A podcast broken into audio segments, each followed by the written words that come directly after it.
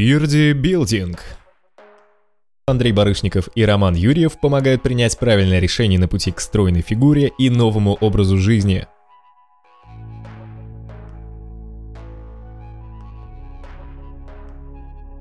Бородатого времени суток в эфире 11 выпуск подкаста Birdie Building. Меня зовут Андрей Барышников. А меня зовут Роман Юрьев. И сегодня мы обсудим аэробную нагрузку. Э, поговорим о том, что она дает, что она может дать, что она э, не может дать, какие бывают виды аэробной нагрузки, что это в принципе такое аэробная нагрузка, как ее разумно применять э, в разных областях, то есть, допустим, хотите ли вы похудеть, хотите вы увеличить силу, к слову. Обо всем этом мы поговорим сегодня. Ром, вообще у меня есть такой интересный вопрос, который возник прямо сейчас.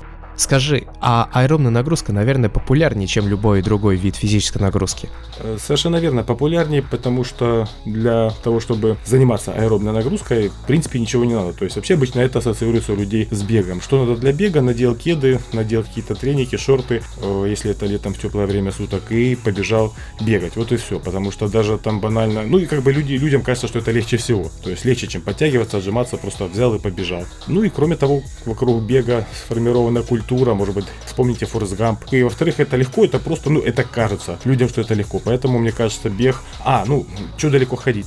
Nike, вспомните, у них по-моему, все вокруг этого построено, то есть реклама, все-все-все, то есть бег, бег, бег. Да, бег и, в принципе, аэробная нагрузка более распространенная физические упражнения, чем э, любые другие. Ну и что же тогда есть вообще аэробная нагрузка? Аэробная нагрузка – это физическая нагрузка, которая выполняется при участии кислорода, если говорить научным языком. А если говорить проще, то э, выполнение упражнений низкой или средней интенсивности, которые способствуют укреплению сердечно-сосудистой системы. То есть это не только бег, это может быть арбитрек, велосипед, велотренажер, гребля, плавание, ну то есть масса вариантов.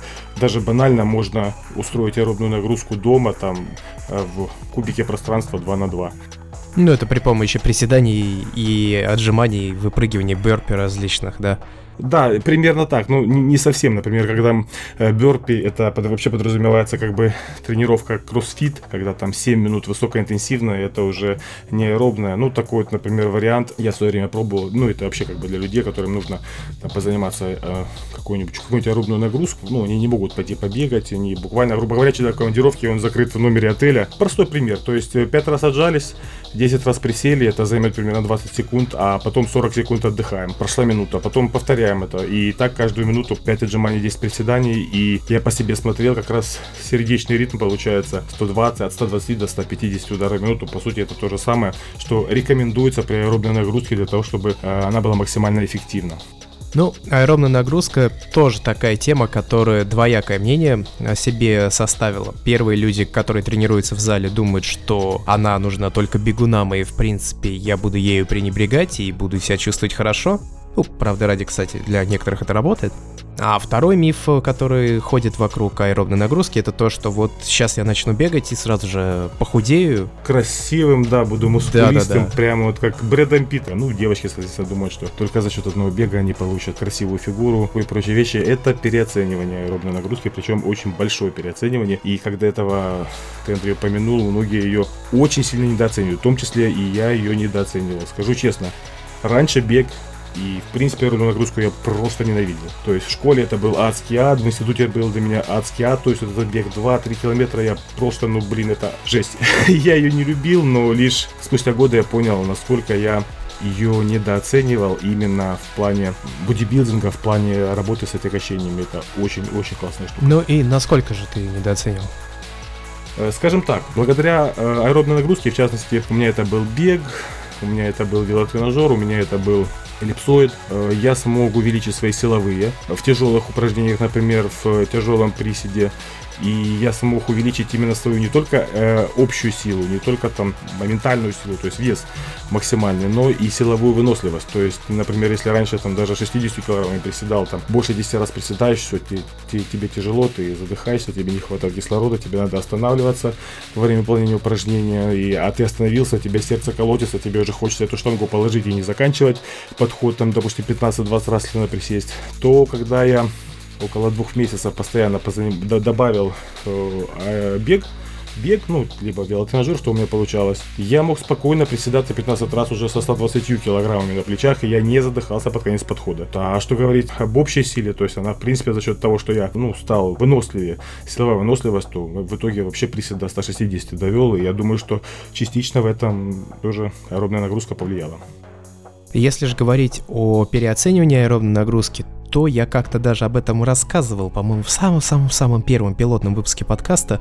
Дело в том, что наш организм очень быстро адаптируется к любому виду аэробной нагрузки.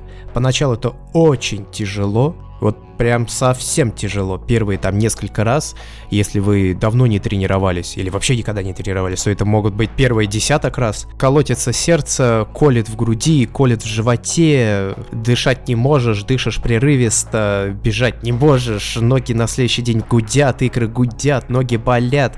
Первое время это может быть действительно очень тяжело. Но пройдет всего лишь несколько тренировок, несколько таких условно пробежек, если мы говорим о беге. И все. И внезапно тебе уже, в общем-то, бегается нормально, да, все еще сложно, да, все еще тяжело, но уже проще. А еще через несколько раз она прекращает иметь такую свою эффективность, и тебе надо значительно повышать нагрузку. Либо быстрее бежать, либо бежать значительно дольше, либо дальше.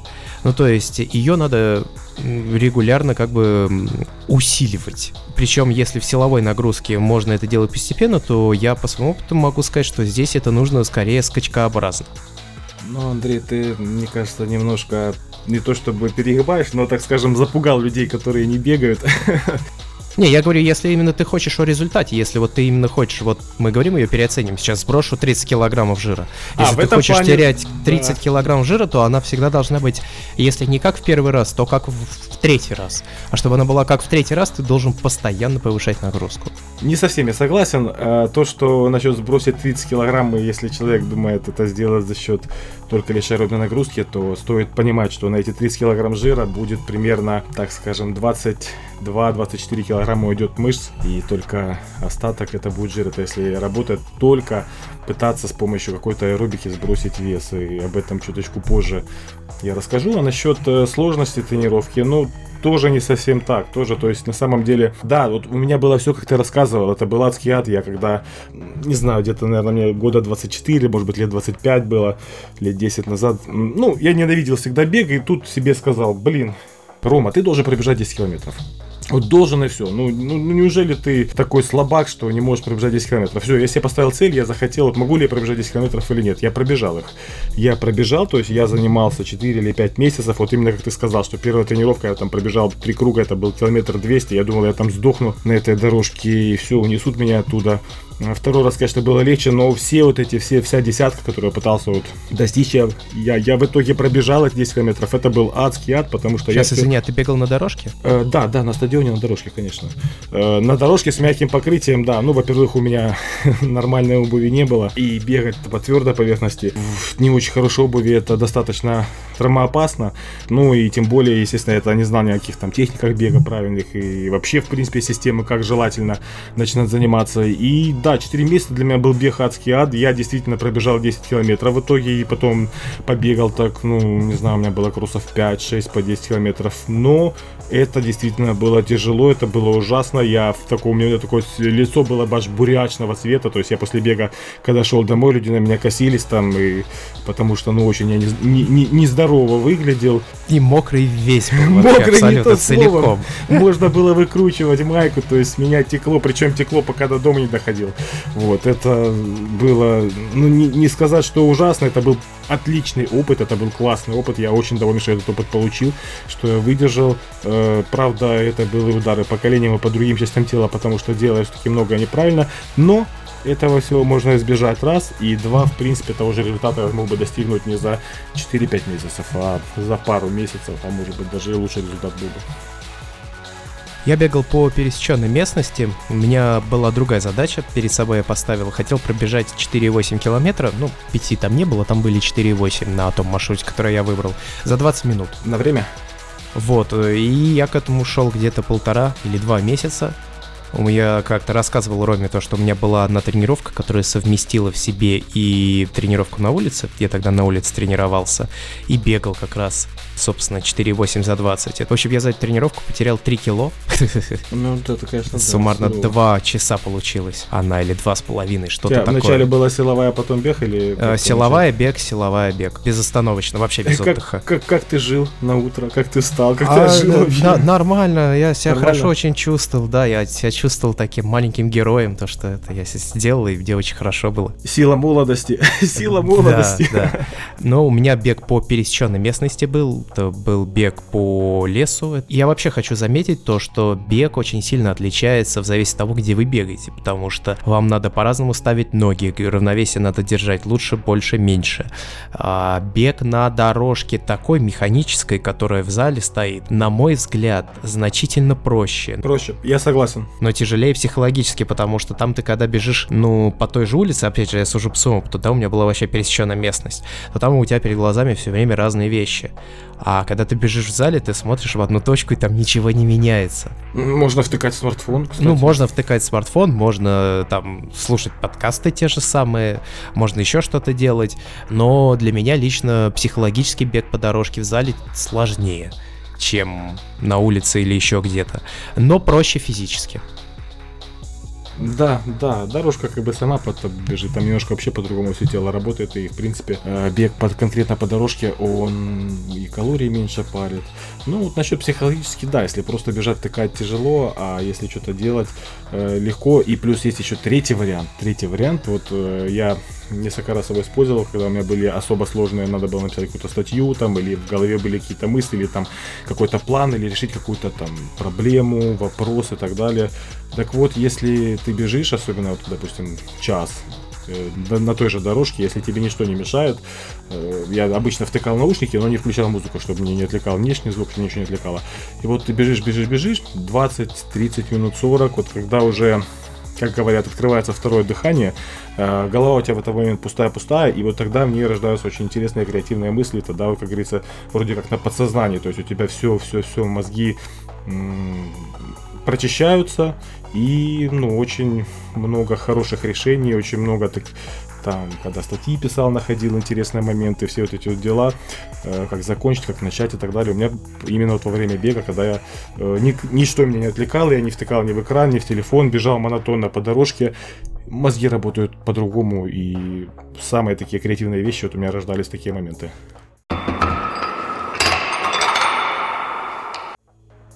Но мы все обеги да обеги, но в принципе им не ограничивается аэробная нагрузка, если вдруг кто-то подумал, что мы будем говорить только о беге. Нет. Конечно. Не только это, как мы уже говорили, это может быть гребля, плавание, арбитрек, степер, их очень много разных. Они, но все они выполняют приблизительно одну и ту же задачу. Разогнать э, ритм сердцебиения до определенной там пульсовой зоны, чтобы вы начинали сжигать жир и делать все то, что вы хотите делать при помощи аэробной нагрузки. Собственно, это да, это очень важно важный момент, это, так скажем, самый важный момент для аэробной нагрузки, потому что если вы превышаете определенную пульсовую зону, то вы выходите уже за аэробный предел, и нагрузка значит, становится анаэробная. И в таком случае горит уже не жир, горят источ источники э, более эффективное топливо, то есть глюкоза, гликоген, а частенько, когда бежишь и выходишь за этот порог, уже нету ни глюкозы, ни гликогена, которые можно использовать, и организм переключается на мышцы, то есть это вот частая ошибка новичков, э, когда они не контролируют свой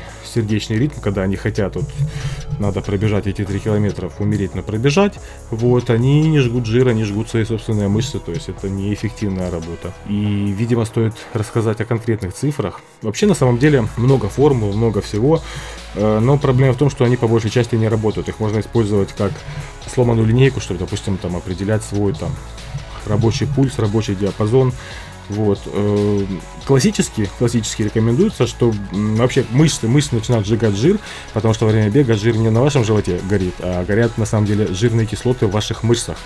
Вот что происходит. И этот процесс происходит, когда э, Сергей э, ЧСС, то есть пульс э, ваш находится в пределах от 120 до 160 ударов в минуту, это в среднем, это усредненное значение, а, либо 65-85% от максимального ЧСС индивидуума. Ну, обычно там самый простой вариант расчета это 220 минус возраст. Но опять же, вы знаете, 50-летний дедушка, который всю жизнь бегает, он, у него может быть в итоге ЧСС под нагрузкой намного лучше, чем у 20-летнего пацана, который пьет пиво и нифига не делает. Поэтому это тоже такого все очень примерно. Поэтому есть усредненное значение 120-160 ударов в минуту. И опять же, это все можно определять даже без пульсометра, без каких-либо вещей, там, по дыханию. А, ну, то, что вначале говорил, э, и с Андреем упоминали, аэробная нагрузка – это нагрузка, выполняемая при, участии кислорода.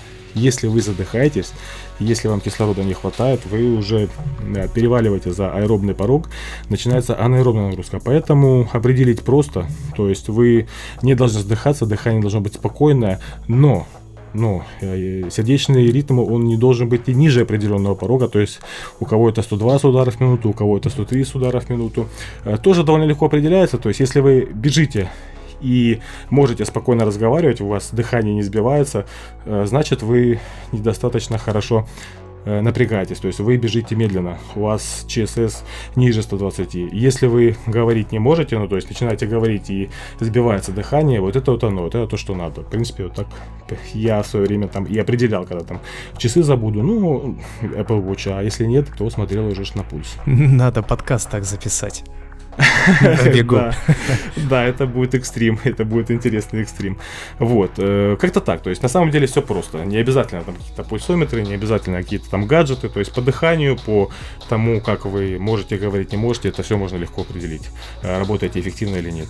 Кстати, по поводу вот индивидуальности вообще всех этих цифр и данных, простой пример. У меня сердце бьется в минуту вместо стандартных плюс-минус 60 ударов 32. Ух ты, круто, у меня наоборот около 70. Вот, из-за чего, я помню, самая-самая-самая первая тренировка, которая вообще была в моей жизни, это вот когда я пошел в первый зал, который открылся в моем доме. Я туда пошел с другом, с которым мы и по сей день тренируемся, правда, он потом на три года выбыл, а я продолжал это делать. А, нас поставил, ну, что мог сделать тренер, он нас поставил на беговую дорожку и сказал, давайте, бегите. И вот мы, короче, бежим, у нас стоит, получается, скорость э, прокрутки беговой дорожки, по-моему, со временем она, ну, началась с 5, дошла до 15 километров в час. Это уже очень большая такая...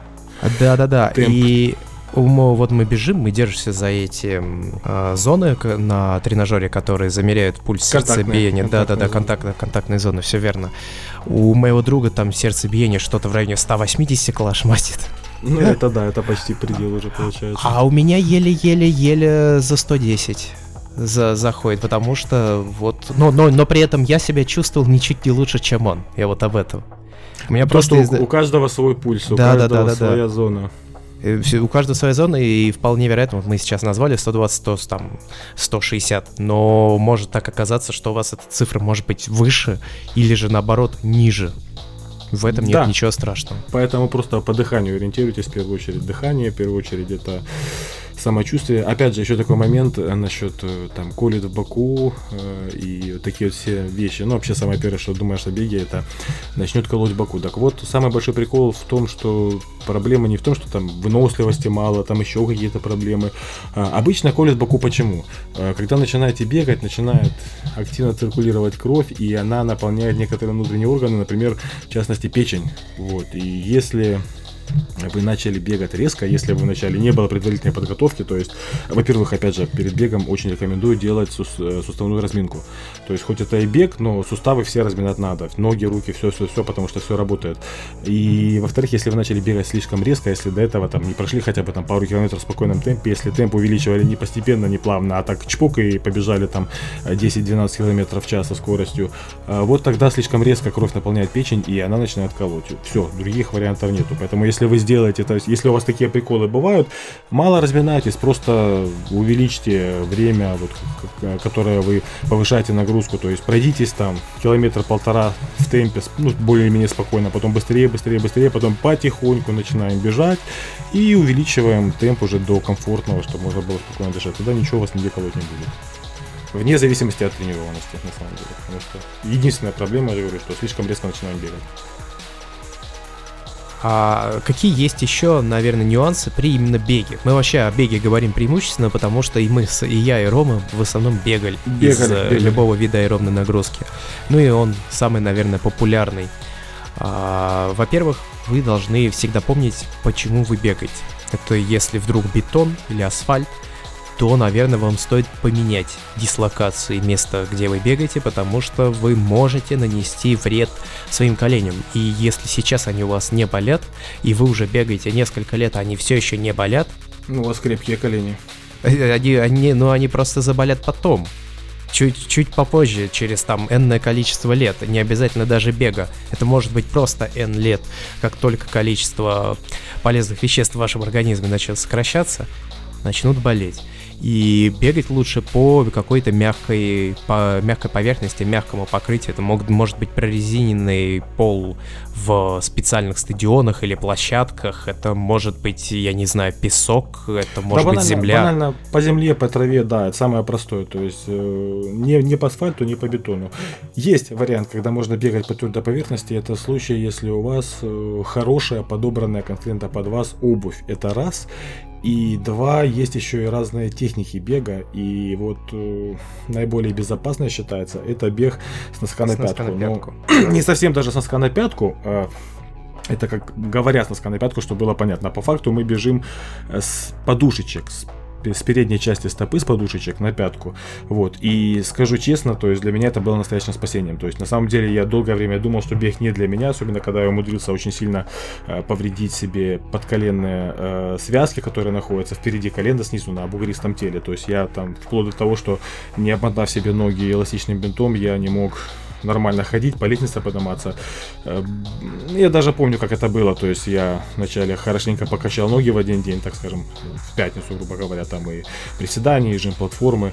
А в субботу я проверял плеер, iPod, э, iPod, который вот, квадратненькие часы, по-моему, наверное, пятого поколения, да, или четвертого, не помню. Ну, в общем, я его испытывал, тестировал, и на беговой дорожке врубил любимую музыку. Я раньше никогда этого не пробовал делать, то есть там бегать под музыку. Там такой рубить тяж, так классно, так круто, я прям бегу весь в таком настроении, и там 5 километров пробежал очень, в очень высоком темпе. А потом на следующий день мои колени, вернее, подколенные связки сказали, Рома, ты охренел, и на 4 месяца у меня растянулась попытка что-то с этим сделать. Э, вот, поэтому, но бегал я тогда э, с пятки на носок. Э, почему это проблема? Вообще, почему, вот, как говорится, ну, в чем проблема? Да все просто. Когда вы приземляетесь во время бега на пятку, по сути, бег это ты подбрасываешь свое тело, запускаешь его в свободный полет, а потом это тело опускается, падает, грубо говоря, на ноги, снова его подбрасываешь, снова падает. То есть это свободный полет падения, свободный полет падения, свободный полет падения. И когда падает, это удар самый настоящий удар по всему телу происходит. Э, и если приземляться на пятку, вы получаете удар в первую очередь по суставам, в коленный сустав. Э, не демпфируете вы его никак абсолютно, ни мышцами, ничем. То есть это удар в колено. Все. Других вариантов нету. Для того, чтобы это был не удар, а для того, чтобы это было именно мягкое приземление, когда мышцы компенсируют этот удар, нужно приземляться на подушечку. Тогда у вас работает икроножная мышца, у вас работают квадрицепсы, но в основном это икроножная мышца. И вы, получается, как бы не ударяетесь, а приземляетесь и компенсируете этот удар за счет своих мышц. В этом случае коленный сустав не нагружается вообще. Вообще, то есть колени свои не чувствуешь. Для меня это было просто дикое, ну, люто невероятное открытие, когда я для себя поставил на беге крест после того случая и не бегал. И буквально месяцев 8-9 назад, когда я опять занялся бегом, то есть нужна была огромная нагрузка какая-то, и заставил себя, пересилил, начал учиться бегать с носка на пятку, это было открытие, когда я пробежал час, побегал, и у меня колени не то, что не болели, я их вообще не ощущал, что какая-то нагрузка была на колени. Да, икры у меня потом выли и стонали неделю, потому что для них это непривычно было. Ну, зато качать их лишний раз не надо. Но на колени нагрузки не было. Ну и вторая проблема, конечно, когда начинаешь учиться бегать со на пятку, то по первой выглядишь как балерина. Я так и выглядел.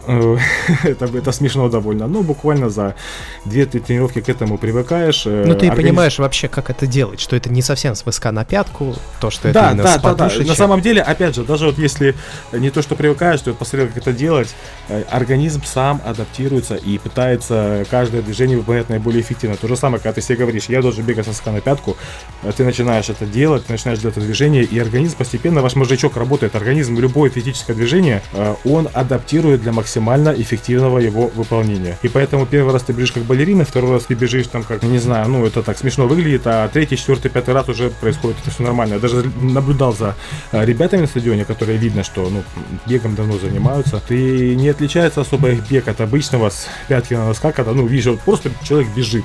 То есть не видно, что он бежит как-то необычно. Но обращаешь внимание на его ноги и видно, что вот тот все-таки он приземляется на подушечке. Это видно, и это, вне зависимости от веса, от всего, научитесь бегать правильно, это несложно.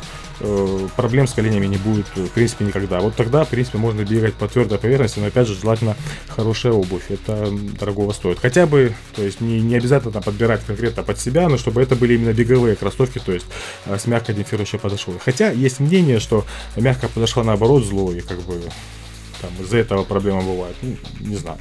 Я хочу только добавить то, что если вы бегаете с мыска на пятку, то таким образом вы не только демпфируете, а гасите вибрации, которые возникают при приземлении с помощью мышц, как вот Рома сказал, икроножные. Икроножные действительно у вас будут гореть, особенно, особенно камбаловидные но она также еще гасится просто при помощи того, что у вас есть э, куда, ну, куда продолжать движение после приземления. Потому что когда вы приземляетесь на пятку, все, вы уже твердо стоите на земле, и все вибрации приходятся, как Рома правильно сказал, в колено.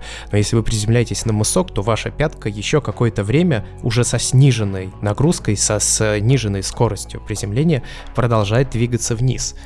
Таким образом гасится как раз вот эта вся вибрация и нагрузка. У меня не было таких э, проблем, как у тебя, Ром, но нас научили так бегать еще очень-очень-очень давно. Я тогда занимался тэквондо. Как только мне напомнил тренер, что надо бегать с мыска на пятку, вот на той же самой первой тренировке так и начал бегать, поэтому, слава богу, я избежал различных проблем с коленями. Не могу сказать, что это такое. Больно это, не больно это. Наверное, больно. Ну да, это, это неприятно, мягко говоря. И, ну, опять же, то есть на словах это сложно технику объяснить, банально э, наберите в гугле там правильный бег или бег с носка на пятку и будет и видео и все. Тут единственный момент только, э, в чем люди часто ошибаются, это начинают бежать на носочках, то есть не опускаясь на пятку. Тут движение такое, что опускается на подушку, потом на подушечку э, ноги, потом опять же нога становится на пятку, и вы снова отталкиваетесь. То есть не надо бежать только на носках, тогда действительно вы убьете свои икры за первые полтора километра бега и дальше бежать не сможете. Ну, опять же, то есть много видео, много э, демонстрации этой техники, и тут даже увидели, поставили хорошо, просто пробуйте, берите делайте, организм сам адаптируется. Есть еще момент, надо правильно держать руки и вообще работать корпусом во время бега, плюс дыхание. Да, это не слишком вот... сильно размахивать, дыхание, да, темп дыхания, это все есть. Ну, как мне кажется, организм сам адаптируется, ты сам ко всему этому приходишь, чтобы и эффективно корпусом двигать, и дышать. Э, ну, наше тело это шикарная система, которая адаптируется по все что угодно. Поэтому, кстати, я и говорю все время, вы, то есть не надо сидеть дома на диване, изучать, учить, смотреть, там, снова учить, искать хорошую обувь и так далее. Просто берешь и делаешь, берешь и делаешь, тело само адаптируется.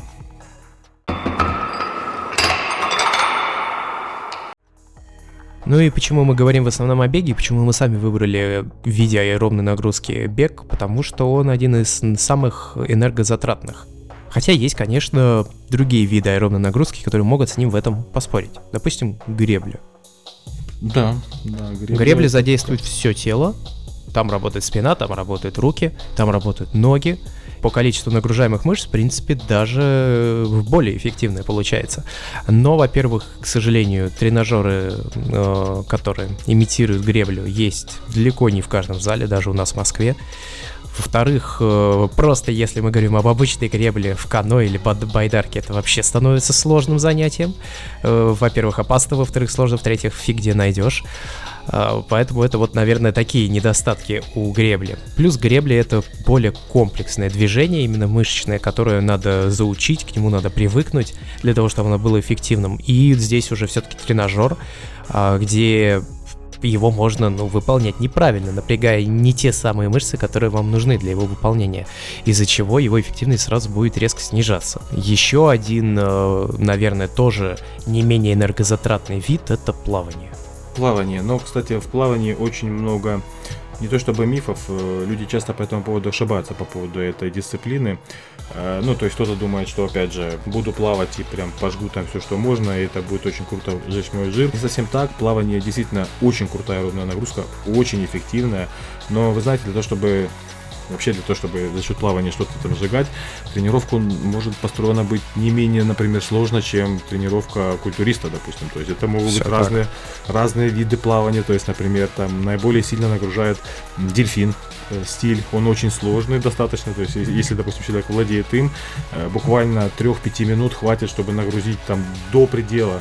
ЧСС у вас будет уже за аэробным порогом. Там, например, тот же самый кроль, это классика, вот кролем можно плавать 20-30 минут, если вы умеете плавать, но нужно действительно плавать, то есть когда человек приходит в бассейн, плюхается туда и еле шевеля ручками и ножками плывет туда и обратно, он не ну, это не аэробная нагрузка, это так, это что попало. Раз и два, если, ну, ладно, допустим, бассейн, там температура выше 25, 25 и выше, это, ну, там, для тела комфортно, хотя не всегда. Но если, допустим, это какой-то открытый водоем, и вы в нем плаваете, там температура ниже, допустим, 24-23 градусов, что бы вы ни делали, как бы вы там яростно не плавали, организм в такой среде, для него это будет экстремальная среда, и он переключается автоматом на э, запасание жира для того, чтобы сохранить тепло, для того, чтобы изолировать тело от внешней агрессивной среды. Поэтому температура воды тоже имеет огромное значение. Нужно, чтобы были выполнены все условия. То есть э, температура 25-26 и выше градусов воды. Вы должны действительно плавать, а не э, плыть от борта до борта и держаться постоянно за какую-то дорожку или просто там на спине еле шевеля ножками перебирать, гребти. Это ничего не даст. И нужно строить, реально строить свою тренировку, чтобы это была интенсивная тренировка. Чтобы это был кроль, чтобы это был дельфин, чтобы это были другие типы плавания. То есть, допустим, так скажем, стандартным методом будете плыть морским, когда как, как, как, как жаба руками ногами разводите, ну, это тоже ничего не даст, даже если вы будете грести довольно интенсивно. Поэтому плавание это круто, это реально круто, но надо уметь. Надо уметь э, плавать, надо уметь строить свою тренировку, чтобы это была действительно э, жиросжигающая тренировка, то, к чему все стремятся. Наших слушателей может возникнуть вопрос, а что велосипед? Ну, велосипед это, ну, тоже хорошо. Это очень хорошо велосипед. Это хорошо, но по моему личному опыту он гораздо менее эффективен, чем бег. Да, мне тоже, ну, в основном работает, как говорится... Квадрицепс. Квадрицепс. Ну, зависит работает. от того, как ты сидишь. Если это тренажер, то там ты можешь сидеть ногами вперед, ногами назад, ну, посадка разная. Кстати, кстати, тренажер рекомендую именно ногами вперед, когда есть спинка, чтобы вы спиной могли опираться, потому что зачастую в овощных тренажерах излишняя бывает нагрузка на поясницу, особенно если педали крутишь там полчаса и больше. Поэтому, ну, как, если конкретно тренажер, идеально это вот есть такие тренажеры, когда как в кресле сидишь, ноги вперед и крутишь их. Но и именно тренажер, он, да, действительно, по эффективности, ну как, тут нужно варьировать нагрузку. Тут нужно варьировать нагрузку, потому что часто тоже садишься, нагрузку на минимум и давай крутить педальки, и вроде как и аэробная нагрузка, но зря, тратите, зря тратишь время. Э, надо варьировать нагрузку, чтобы это было действительно и пульс поднялся, и все. А вот езда именно на велосипеде по, ну, по улице, то есть по пересеченной местности, это хорошо, но опять же там очень много нюансов, там тоже есть, там и правильно нужно крутить педали, и правильно нужно дышать, и правильно все-все-все. Ну, в общем, я не велосипедист, мне сложно судить, я только велотренажер крутил с нагрузкой. Ну, я согласен полностью с Андреем, э, что менее эффективно. Велотренажер менее эффективно, чем беговая дорожка, если говорить о тренажерах. Это менее эффективно, чем эллипсоид. К слову, если есть какие-то проблемы с коленями и все-таки хочется нагружать, то есть нужна аэробная нагрузка, то, и, как я считаю, одна из лучших штук это э, эллипсоид, он же арбитрек. Но там тоже нужно варьировать с нагрузкой, увеличивать сопротивление от раза к разу. Э, кстати, кстати, раз уж мы говорим о нагрузке, о сопротивлении, наверное, э, стоит привести пример аэробной нагрузки. По крайней мере, я могу привести пример своей аэробной нагрузки, которая позволила мне в течение вот, буквально полутора месяцев я дошел почти до 10 километров, особо не напрягаясь. Без всех этих эффектов, когда ты умираешь на беговой дорожке и ты думаешь, блин, я ненавижу бег, когда у тебя все болит, все колет. Ну, мог бы рассказать. Я думаю, это будет интересно. Что скажешь, Андрей? У меня только один совет. Вот вы позанимались там, условно, две или недели, или два месяца бегом. Поменяйте его на тот же самый велосипед, а потом на плавание, а потом на бег. Так циклирование, будет... циклирование да, нагрузки. Да, да, так будет наиболее эффективным. Организм не будет успевать адаптироваться до конца. Он будет уже достаточно привыкать, чтобы делать это эффективно, но еще не так э, эффективно, чтобы это начинало терять свою пользу, так скажем. Итак, бег, моя тренировка. Первое, что э, рекомендую, то есть э, обращайте внимание на дыхание и упоминали ранее, что для того, чтобы бег был эффективным, нужно постоянно учитывать много факторов. То есть нужно повышать интенсивность, нужно там увеличивать расстояние, которое покрываете и так далее. То есть вариантов много. Я для себя определил такой, даже не определил, то есть вычитал систему, когда это все можно учитывать сразу. То есть увеличивать интенсивность, увеличивать расстояние. Грубо говоря, постоянно увеличивать нагрузку, так же, как в работе с отягощениями. То есть э, для тренировки сердечно-сосудистой, для тренировки именно с помощью кардио, чтобы это кардио было эффективно, чтобы организм не привыкал, э, нужно тоже постоянно повышать интенсивность, постоянно повышать нагрузку, грубо говоря. Э, что я делаю? То есть я в любом случае, у меня кардио это час. Причем я рекомендую всем, вне зависимости от того, какая тренированность, какой там вес и так далее. То есть, что значит час кардио? Если, допустим, человек очень тучный, очень полный, ему не может бегать, ходите час по парку. Ходите час по парку, там еще где-то, но, но, а надо стараться засекать расстояние, которое покрыли за это время. И каждый раз, на каждой э, кардио тренировке увеличивать это расстояние. Пусть на 100 метров, пусть на 200, но на каждой тренировке его стараться увеличивать. А как это выглядит, в принципе, если, допустим, ну, мы бежим? Э, я, и как я начинал? Э, у меня, кстати, первый раз я покрыл 7,7 км за час я вначале начинаю идти, то есть разминка, понятно, суставная разминка, потом я постепенно иду, увеличиваю темп, начинаю бежать. А я бегу, пока я не начинаю задыхаться, пока я не вижу, что у меня пульс выходит за пределы 160, когда я чуть, пока чувствую, что все, мне кислорода не хватает, я тогда спокойно останавливаюсь, ну не останавливаюсь, а снижаю темп и продолжаю идти. Иду, пока у меня сердце не успокоится, пока, ну я вообще обычно определяю по часам, по, часам, по пульсометру в Apple Watch, ну либо по дыханию. Успокоился, сердце перестало колотиться, я дышу спокойно, я опять бегу. Только я вышел за пределы своей аэробной, за пределы, а, за аэробный предел, э, я снова останавливаюсь, снова не останавливаюсь, снижаю темп, снова иду. И так по кругу, так по кругу и так в течение часа. То есть у меня час засечено, час я должен поработать. Вот, и потом каждый раз на каждой следующей аэробной тренировке я старался это расстояние увеличивать.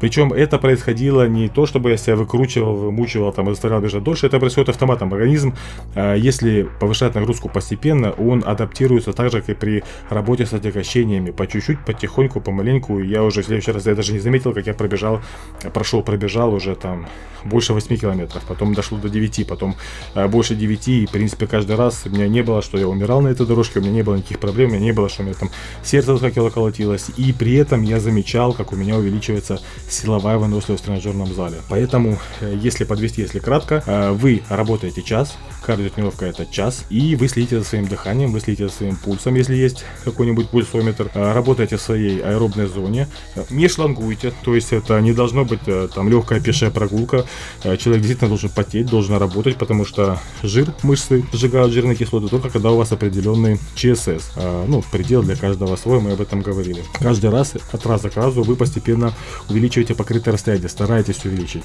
И поверьте мне, то есть э, пара месяцев, максимум там 2-2,5 месяца, и вы десятку, 10 километров, в, в течение часа будете постоянно бегать. Это будет почти 10 километров. Э, вне зависимости от тренированности. Вот у меня был, есть товарищ, я его консультировал по тренировкам, по всему. Вот, он начинал со 102 килограмм ожирения второй степени, то есть такой полный очень товарищ был.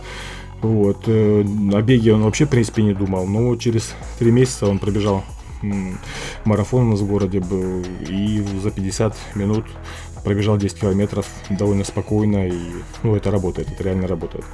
Вот, поэтому рекомендую такой вариант аэробной нагрузки. Кстати, что касается количества, то в среднем, если вы занимаетесь только бегом, в среднем рекомендуется начинать с трех раз в неделю через день. А, но я всегда всем советовал, советую, если хотите именно э, сжигать жир, жир, а не мышцы, то э, я всегда рекомендую объединять э, бег, аэробную нагрузку с силовой. То есть силовой нагрузкой вы говорите своему телу, что мышцы нужны, что их трогать не надо, вы их нагружаете, вы дополнительно сжигаете калории, а бегом вы э, сжигаете жирные кислоты, которые поступают в кровь за счет силовой нагрузки. То есть когда у вас силовая нагрузка за счет выделения адреналина, норадреналина, он заставляет распадаться жир, жирные клетки, жировые клетки, адипоциты, то есть иди выходят жирные кислоты и крутятся по вашей крови. А, а когда вы начинаете аэробную нагрузку, когда вы бегаете, эти самые самые кислоты сгорают. Если они не сгорят, то они вернутся обратно на свои места хранения. Вот как-то так. Это моя система, это то, что я попробовал, то, что я использую сейчас, и то, что реально работает. Как бы я не только на себе это проверил. Бег, конечно, не ограничивается одними только тренировками для достижения именно результата в плане фигуры. Бег еще может быть э, видом деятельности, которым вы занимаетесь для каких-то достижения других каких-то целей таких как, я не знаю, медитативный процесс. Это может быть именно бег на расстоянии. Вы хотите пробежать марафонскую дистанцию. Там уже, конечно, все немножко отличается. Я думаю, то, что пригласим поговорить одного человека, есть у меня на примете один а, мужчина, который рассказывал нам о шлемах виртуальной реальности, он оказывается еще и марафонец по совместительству. Вот я думаю, будет интересно пообщаться. Думаю, нас просветят в вопросе именно полу, полупрофессионального, наверное, да, бега или даже профессионального бега. Что это такое, как отдельный вид деятельности, Другой как вещь мир. в себе. Это совсем другое, да, это не то же самое, не тот же бег, о котором мы говорим сейчас именно для достижения каких-то изменений внешнего вида. Но там, конечно, внешний вид тоже будет меняться. За сим все. С вами был одиннадцатый выпуск подкаста Борисбилдинг. Я Андрей Барышников. И я Роман Юрьев. Спасибо большое, что слушаете нас, оставляйте комментарии на сайте berdicast.com, подписывайтесь в социальных сетях Twitter, ВКонтакте и также можете читать наш канал в Телеграме. До скорых встреч, пока. Всего доброго. Слушайте больше интересных тем и новостей в других подкастах проекта Birdicast. Мы рассказываем о науке и космосе в The Big Beard Theory, фитнесе и правильном питании в Beardy Building, о технологиях и гаджетах, сериалах, играх и фильмах в Birdicast. Ссылки на все подкасты указаны в описании или на сайте birdicast.com.